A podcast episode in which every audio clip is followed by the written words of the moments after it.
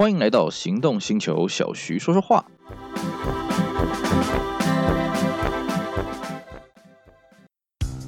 你终究要开欧洲车的，为什么不一开始就开新世代 Skoda Fabia？欧洲制造，欧洲 NCAP 安全五颗星，唯一真本事，就等您亲临全台 Skoda 展示中心试乘体验。Skoda，聪明的就懂。大家好，我是 Celsior，今天我们来跟各位继续聊聊经典的车。我们今天的主题呢是俗称大水牛的 W140。啊，我相信呢，在此前已经跟各位聊过了，同样是旗舰车 W140 上一代的车子 W126，哎，不知道那一集是不是让大家意犹未尽呢？哦，如果你没有听过那一集的话呢，啊，麻烦呢这个赶快去找我们之前的这个节目啊，那一集呢也讲了非常多关于 W126 当年的故事啊。不过呢，这个宾士的 S Class 啊，在台湾发展到最巅峰、最极致呢，我个人认为呢，其实是到 W 一四零的时候。那怎么讲呢？那我们上一次在跟各位讲 W 一二六的时候呢，只是说 OK W 一六跟上了台湾经济起飞啊，乃至于到这个呃股票第一次上万点的这个。这个一九八零年代后期，我们的泡沫经济的这个巅峰了啊！但是呢，随着这个台湾的股票呢，从第一次上万点到最后滑落神坛，那么九零年代啊，一九九零年代的台湾呢，又经历过很多这个经济的发展啊。那承接这个经济发展呢，就是所谓的 W 一四零。所以呢，W 一四零呢，这个销量呢是比 W 一二六多很多的了啊！而且到 W 一四零。产品最后期的时候呢，还出现一个非常有趣的一个，呃，应该说台湾车坛史上从未见过的一个景象。到底是什么景象呢？我们今天就跟大家好好的来分解啊，好好来分享。好，我们先来讲一下啊，W140 呢，它就是 W126 的后继车了啊。那这个车子是在一九九一年去对外发表的。那它的外形呢，比起 W126 呢，它是做了很大的变革了。当然，呃，W126 比起这个它前一代 W116 呢，也是做了很大的变革。那么 W140 它最大的革新在于说哈，它把原先宾士沿用已久的这种。船面的车身啊，也就是说，它的车头啊，在 W 一六的时候，你可以看它的车头正中央是尖的啊，两边是啊、这个斜下去的。那么到 W140 的时候，基本上它整个车头比较趋近于平的，但是它又有点倾斜。像 W126 啦啊，这个 W201 啊，这个年代这个宾士啊，它的这个车头啊是直立的啊，只是。它有向两边去收折这样子啊，也就是说中间最尖。可到 W 一四零的时候，它变成整个车头是平的，然后略微上斜啊。所以 W 一四零这个设计出来之后呢，基本上就跟 W 一二四的外形呢基本上比较统一了啦啊。这是在车头方面。那当然在车尾方面呢，W140 也进入了所谓的小尾灯的时代了啊。在以前宾士是标榜这个车尾灯呢必须要长条，而且要面积很大。在 W140 呢，它做的是比较小巧，基本上它的尾灯。就没有延伸到行李箱盖上面了。那这个设计呢，就一直到这个啊后面的像 W 二二零啊、二二一啦啊，就都被沿用了啊。当然了，有人会说了，这个讲这个行李箱盖好像有点不大准确了啊，因为 W 一二六的行李箱盖。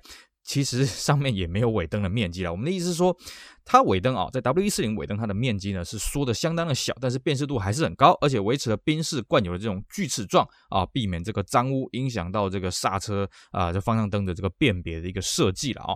当然了，在内装方面变革的是更多了啊。在 W126 我们当然可以说 W126 的内装在同级之间是非常的豪华了，但是在 W140 呢，基本上是科技加上豪华了啊，算是相当的。琳琅满目了，相当的复杂了哦。那么另外一个就是在引擎方面也有相当大的变革。在 W126 的年代了啊，除了一开始有所谓的化油器版本 280S 以外呢，大部分就是进入所谓的机喷啊。我们听到 W126 的型号什么 280SE 啊、260SE 啊、300SEL、500SE、560SE 了，夯不啷当的，不好意思，全部都是机械喷射。那么到 W140 的年代呢，机械喷射已经被取代掉，全部都是电喷化。而且呢，W140 的引擎了啊，汽油引擎来说，基本上都是双凸轮轴的引擎，所以 W140 的引擎比起 W126 开起来是更加的有力了啊。所以呢，呃，这个当然了啊，它会这样子进化，有一个很大的原因是因为 W140 的车重其实比 W126 重很多了啊。像这个顶级的，像这个 S500、S600 那个车重都已经两吨了啊。W126 基本上五六零都还没有那么重啊。当然也是因为呃，金的进化啦，车身的加大啦，那还有就是科技配备的增加了啊。W140 这个科技配备呢，当然讲这个可能讲不完啊。我们挑几个比较有这个啊、这个里程碑意义的，比方说呢，它的双层玻璃。我自己真的有实验过哦，W140 呢，它的挡风玻璃还有它的车身的这个窗户的玻璃呢，基本上都是配所谓的双层玻璃。双层玻璃的好处是什么？第一个隔音，第二个隔热。啊，还有一个是什么？隔绝湿度。什么叫隔绝湿度呢？呃，我自己呢有一台这个 WV 四零啊，那有这个车子毕竟老车嘛，有时候冷气坏掉。那么我记得有一次哈，就是冷气坏掉，结果我开到外面出去，想说啊，反正没关系嘛，没有下雨嘛，结果开着开着，哎呀，不好意思，下雨了，怎么办？怎么办？怎么办？哎，我就这样硬着头皮这样子送风继续开，哎。车子没有起雾呢，啊，因为它双层玻璃呢，阻绝这个湿气的交换啊，阻绝这些温度的落差什么的啊，所以呢，导致了这个呃，这个车子哎，真的没有开冷气啊，没有开空气压缩啊，这个压缩机了啊，那么在这个。前下雨天的前提之下，竟然车子没有起雾啊，厉害！而且真的 W140 它的隔音真的是好啊啊！像这 W140 有所谓的双门版本，我们一般戏称为 C140 啊。那 C140 呢，它就跟这个 C126 就双门的126一样啊，它都是没有 B 柱的。那没有 B 柱的车子呢，基本上呃隔音是不是会比较差？错，不好意思，隔音一样好。为什么？因为双层玻璃的关系，这个真的是厉害啊！那不要忘了哦，C140 它这个车子还是无窗框的设计。其他一些阿里阿扎的科技配备呢，我们这边就不跟大家这个这个浪费时间来慢慢介绍了啊，因为这个真的是会讲不完了啊。那么基本上 W140 这个车子，它在海外车展一发表的时候，其实就很受这个台湾这边的用户的青睐了啊。所以呢，这个车子基本上台湾呢也是在很短的时间之内就引进了。我们从杂志社的这个杂志后面的规格表可以发现哦，其实它在九一年的八月号的杂志就有报价出来，也就是说，其实中华兵是在一九九一年七月就已经有 W140 的报价出来了啦哦。那么水货稍微晚一点，水货我们看到 W140 大部分都是一九九二年才出来的啦哦。这主要是因为这个美国地区上市的比较晚一点，毕竟水货的大宗是以美国为主。不过呢，这个水货这边就很有意思了啊。欧规的 W140 以台湾这个中华宾士进来来讲，基本上都是进所谓的四数字牌。但是美规的 W140 啊，这个水货商有办所谓的五数字牌的规格进来啊。但是呢，大家也不要觉得说五数字牌就好像很威了啊。其实，诶，根据我们实际在看它的车主手册就可以发现哦，其实 W140 它原厂的油耗啊，五数字牌跟四数字牌的油耗是差不多的啦。那么甚至更好笑的是什么？它的手牌的油耗的数据。呢也不会比自排好到哪里去了啊、那这个原因主要是在于，因为它这个车子真的是太重了，所以你多一个档位或者改成手排呢，其实帮助是很有限的啦、而且，毕竟这种车子是开起来是舒适的了。你说五速自排啊、这个这个多了一档，是不是会比较省油？你可能在高速的时候会比较省油，但是在市区的时候一样啦。这个车子很笨重啊、哦，因为呃我自己这样开 W 一四零跟开 W 一二就可以发现哦，W 一二六虽然它的引擎的马力没那么大哦，而且它都是单凸为主了哦，少数 W 二六是双凸引擎，但是呢，它在市区的停停走走其实很轻快。W V 40啊，你没有开到八缸的这个 S 五百啊，你 S 三二零，我只能说了哦，只是够用堪用而已啊。那你如果是开 S 二八零呢，我那真的是不太会动。所以呢，这个中华宾士也很聪明，其实中华宾士并没有引进 S 二八零的长轴。那我们再看呢、啊，其实水货啦，从头到尾好像也没有进过几台 S 二八零长轴啊，但这是后话了啊。一开始呢，W140 呢，它的命名方式呢，呃，这个就是以多少多少 SEL，所以一开始中华宾士进来就是所谓的三百 SEL 啊，五百 SEL 跟六百 SEL。那各位应该还有印象了，听过我们 W126 那一集应该还有印象。哎，这个四百 SEL 为什么不引进呢？因为不吉利嘛，啊、哦，以前的四二零 SEL 也是水货而已嘛，所以呃，中华宾士基本上它没有引进所谓的四百 SEL，什么 S 四百啦 S 四二零，这当然都没有啊。那么呃，一开始的这个售价呢，呃，帮大。大家查了一下了啊，最早呢，这个 W140 的这个接单价啊，是这个三百 S 一啊，三点二就短轴的啊，这个是三百一十七点五万啊。那么三百 S 一 L 三点二啊，这长轴的三百三十六点五万。那么五百 S 一 L 是五百一十五万，那么六百 S 一 L 是六百九十万啊。对，你没听错，W140 呢，在引擎阵容上有个很大的变革，就是什么呢？哎，就是它多了所谓的 V 十二引擎的阵容。我们知道啊，其实这个 W166 的年代呢，最大的引引擎规格呢，一开始只有到 500SEL，到小改之后呢，追加了 560SEL 啊，听起来5.6升的这个很威嘛，对不对？呃，不好意思啊，它的对手 BMW 七系列，我率先推出德国在战后啊第一具 V12 引擎 750iL，我虽然排气量没有你大，但是呢，嗯，我缸数比你大，怎么样？所以呢，这个宾士当然就要还以颜色了啊！所以其实，在一九八八年那个时候，也就是七系列推出没多久，就传出说宾士正在紧锣命谷研发 W 16的后继车，要推出 V12 引擎。而果不其然啊，在 W140 发表的时候呢，很快就追加了这个所谓的 600SEL。那么它配的这个 V12 引擎啊，算是相当的厉害啊，最大马力输出有四百零八匹啊。当然，如果你规格的这个不同的话会写成三百九十四匹啊，那这个数字到底有多大呢？以一九九五年那时候九九三 Turbo 推出来的数字，也就是一模一样，四百零八匹了啊、哦，你就可以看到这个车子的蛮力是十足的。那当然了，身为六百 SEL 啊，它本身也是有一些地方呢，跟一般的这个 W 四零不一样。外观上呢，当然它的车尾会写六百 SEL，但是一个。多了一个很大的象征是什么？它在 C 柱啊，C 柱跟那个窗户最下缘这个交接点呢，多了 V 十二这个字样啊。当然了，那个年代哦，其实也蛮好玩的了哦，就是有很多人呢，这个开了六百 SE 楼呢，怕坏人啊。那时候台湾的治安不是很好了，所以呢，就把这个呃这个六百 SE 楼这个六呢抠掉，变成零零 SE 楼或者改贴三百 SE 楼然后呢，这个 C 柱的 V 十二标忘了抠掉了。那么除了在车尾呢有所谓的六百 SE 楼字样以外呢，这个 V 十二的车子在前座哦，助手席手套箱那边也有写六百 SL 的字样。那么内装上呢，这个六百的这个椅子跟一般版的椅子也不一样，而且呢，台湾引进的六百 SL 应该都有标配这个自动车身高度系统啊，应该我如果没记得没错的话，那个系统应该叫做 ARS 或叫 ADS 啦，也就是我们所谓的气压水平的前身啊。那当然了啊，各位听到气压水平这个东西呢，这是可以知道了，这个东西。久了就会坏掉，坏掉就是一大笔钱。谢谢你，阿里阿斗。